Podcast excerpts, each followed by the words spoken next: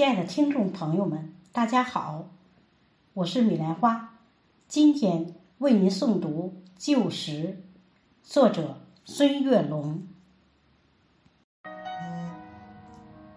黄昏中，那朵槐花在风中轻摇，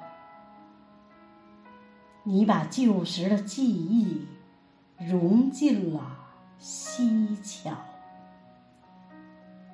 劳累的人们在田里插着秧苗，衣服镶嵌着汉字的云朵，沧桑的脸颊亲吻落魄的寂寥。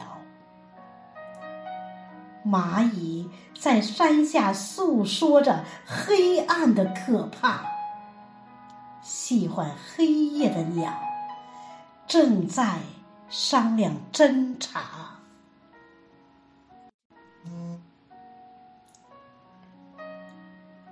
风中的云朵羞涩成了红霞，立夏花白的老树。